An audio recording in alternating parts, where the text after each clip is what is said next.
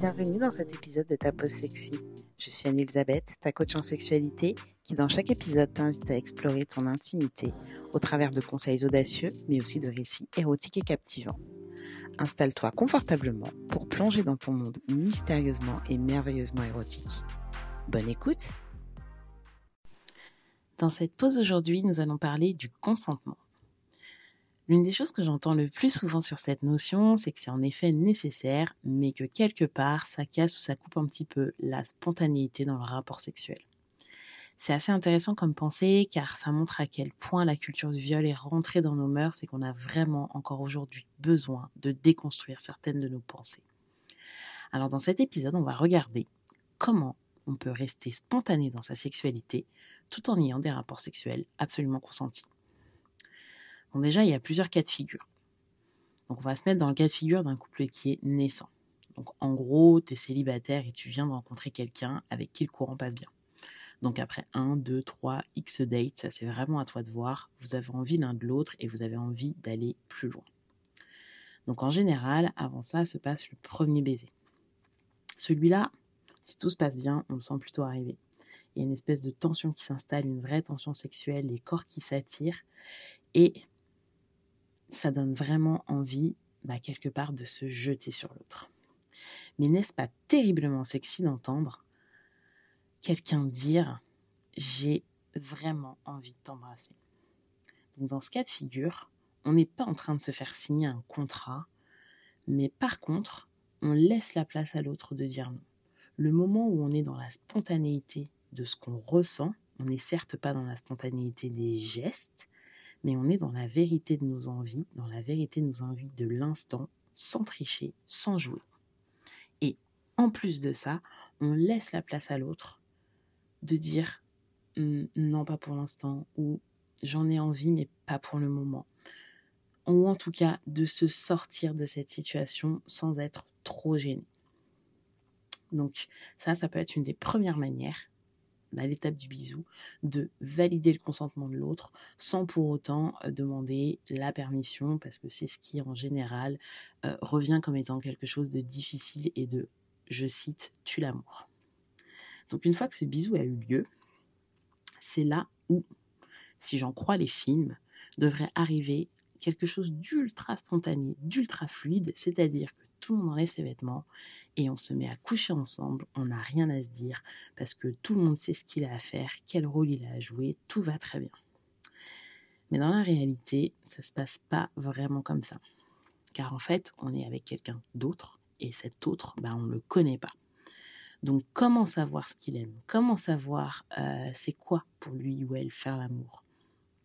Comment savoir euh, quelle zone de son corps il aime ou elle aime? Être stimulé.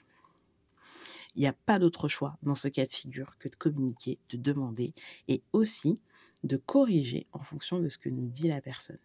Et c'est un des seuls moyens où on va pouvoir avoir de la, réciprocité et du plaisir partagé. Et en fait, à partir du moment où tu te mets à l'écoute de l'autre, eh ben, tu es déjà dans le consentement parce que tu vas pas avoir d'autre choix que de respecter les envies et les besoins.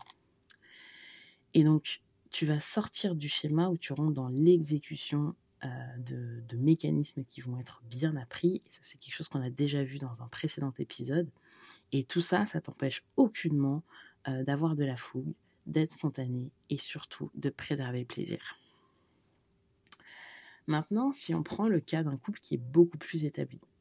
Donc déjà, c'est euh, ton, ta partenaire et vous vous connaissez très bien. Vous savez dans les grandes lignes qui aime quoi, euh, qu'est-ce que vous pouvez faire, qu'est-ce que vous ne faites pas. Vous avez presque même votre petite recette magique pour le plaisir.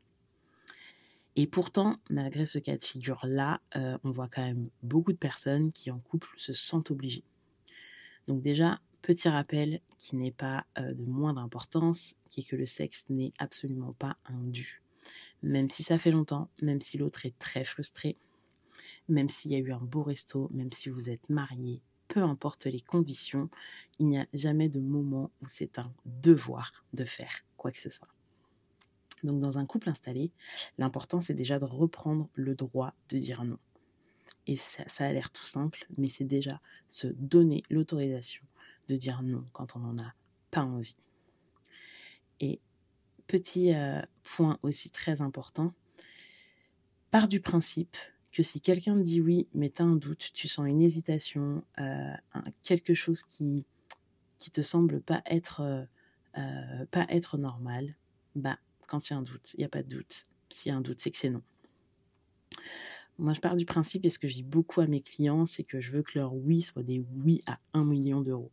Je veux que ce soit le oui que tu dis quand je te propose de donner 1 million d'euros, 100% euh, gratuitement, comme ça. Il n'y a pas d'impôt, rien, pas, à penser à quoi que ce soit, c'est juste je te donne 1 million.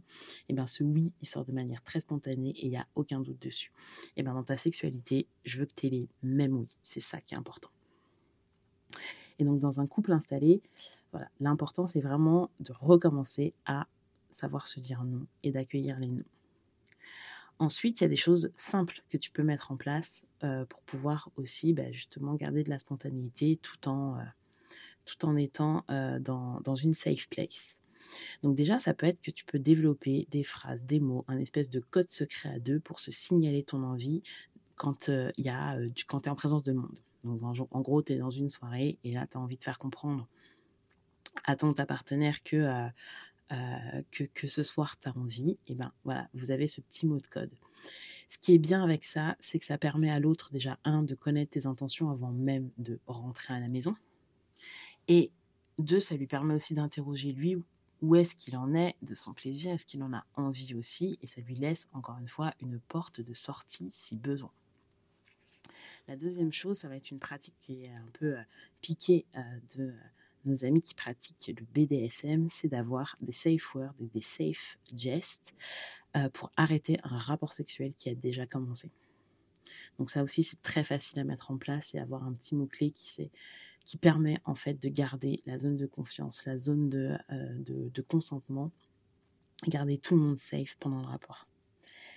Et enfin, une, autre chose qui peut être faite, c'est tout simplement, et ça aussi on l'a déjà vu dans un précédent épisode, c'est de travailler en amont sur se définir ensemble ce qu'est le rapport sexuel. Quand est-ce qu'il commence, quand est-ce qu'il finit, et quand est-ce qu'on a eu un rapport sexuel? Et je dis ça encore une fois parce que le couple hétérosexuel, il y a beaucoup qui tournent autour de la pénétration. Et donc, euh, c'est aussi euh, savoir retravailler là-dessus en amont pour que la pénétration ne soit pas une condition sine qua non à avoir un rapport sexuel et donc qu'il n'y ait pas une forme de pression autour de cette euh, pratique en particulier. Et enfin, pour finir, je dirais que dans tout type de relation, si tu as envie d'apporter de nouvelles pratiques, ça a toujours à faire en en ayant d'abord parlé en amont. Euh, c'est très compliqué de se dire je vais euh, mettre en place quelque chose de nouveau sans en parler à l'autre et quand vous êtes en plein milieu du rapport. Sans en avoir mentionné ou euh, eu un premier feedback de quelle pourrait être la réaction de l'autre. Donc vraiment, si c'est quelque chose que tu as envie de faire, d'apporter de nouvelles pratiques, ben, parle-en en amont. Et voilà, c'est terminé pour cet épisode. Si tu as aimé, n'hésite pas à t'abonner et à partager ce podcast à tes amis. Retrouve-moi aussi sur Instagram pour me dire ce que tu as aimé et dans ma newsletter pour plus de conseils. À la semaine prochaine!